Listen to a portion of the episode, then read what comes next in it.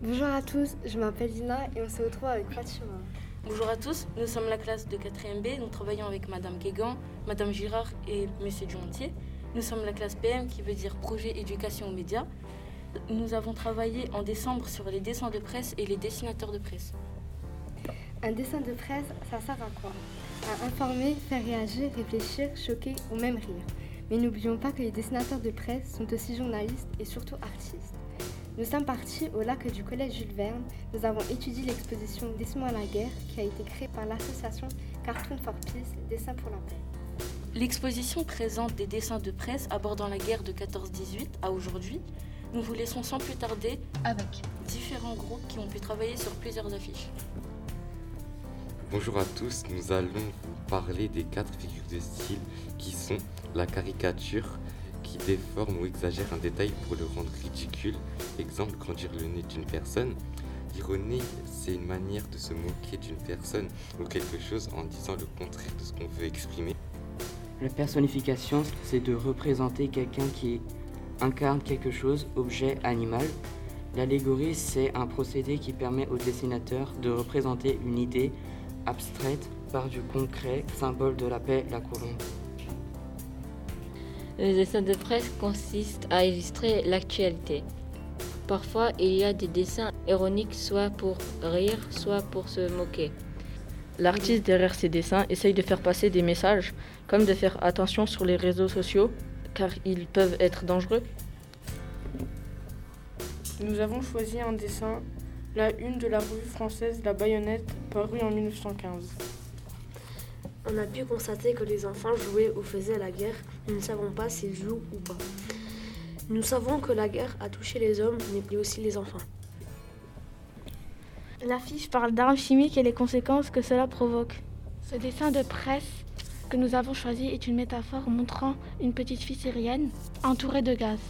Elle n'a plus d'enfance et vit dans la peur. Elle préfère protéger sa poupée plutôt qu'elle-même, car c'est le seul objet qui représente la petite fille. On voit qu'elle tient beaucoup à elle.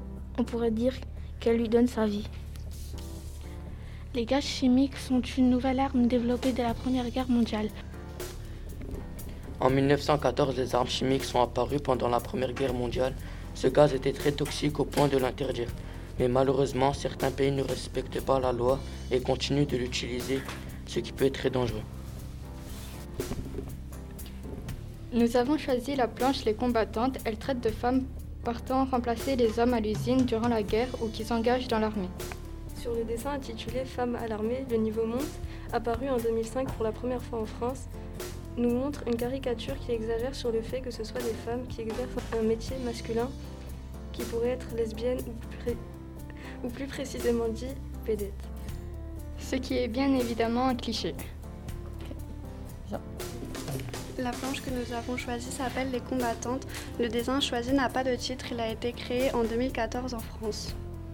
On voit une femme de dos avec des traces de main. Elle remplace les taches de camouflage. Mais en réalité, ce dessin a voulu montrer les agressions sexuelles que subissent les femmes dans l'armée.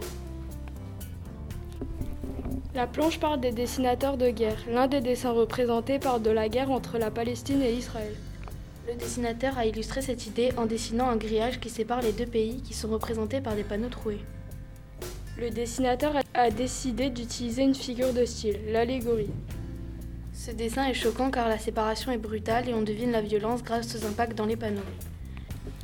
Les dessinateurs de guerre, pour faire leur métier, peuvent s'engager dans l'armée ou vont directement sur les lieux du conflit, ils témoignent en dessin.